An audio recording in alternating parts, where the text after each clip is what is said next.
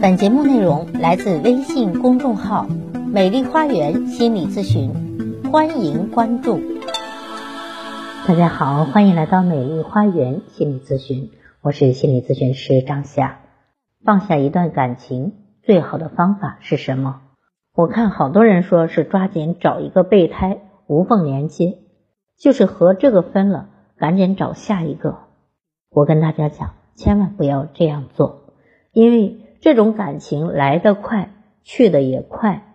如果你就希望有个人能够转移你的注意力，那你会发现，最终非但你的注意力没有很好的转移掉，你还得去处理新的失恋，会造成二次伤害。那么，怎么能够？快速的放下前一段的感情呢？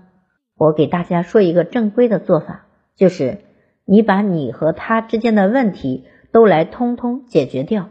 也就是说，你对这段感情没有遗憾了，你画上句号了，你的内心没有了失衡，没有了不甘心，你自然而然就能够很健康的、很游刃有余的、很有信心的往前走了。当然。还有两个小方法也挺有效的，但是前提是：第一，你的内心足够强大；第二，你们之间没有小孩。如果满足这两个条件，往下看。第一，用绝望打败焦虑。你不是总想他想的发疯吗？你不是总是忍不住联系他吗？你去对他死缠烂打，当他一次一次击碎你的期待。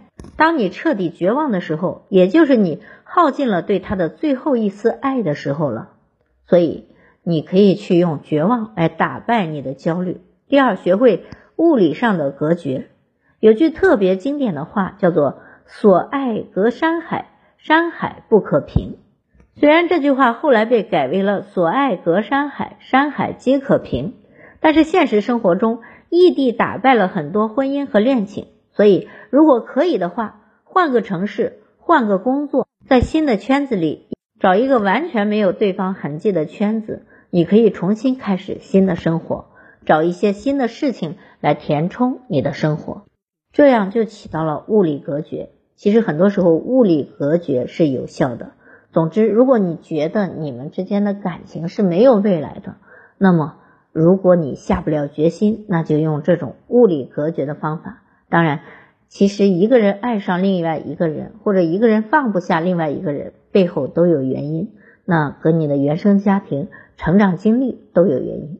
如果你想把这一切全部疏通好，那最好来找我聊一下。好，如果您觉得我的分享有益，可以给我打赏。如果您有任何的心理情感的困惑，都可以咨询我。所有的听众朋友首次咨询都可以享受半价优惠。想咨询我或者想成为咨询师的朋友，欢迎您关注美丽花园心理咨询，关注我咨询我，帮您走出困惑，走向幸福。咱们下期节目再会。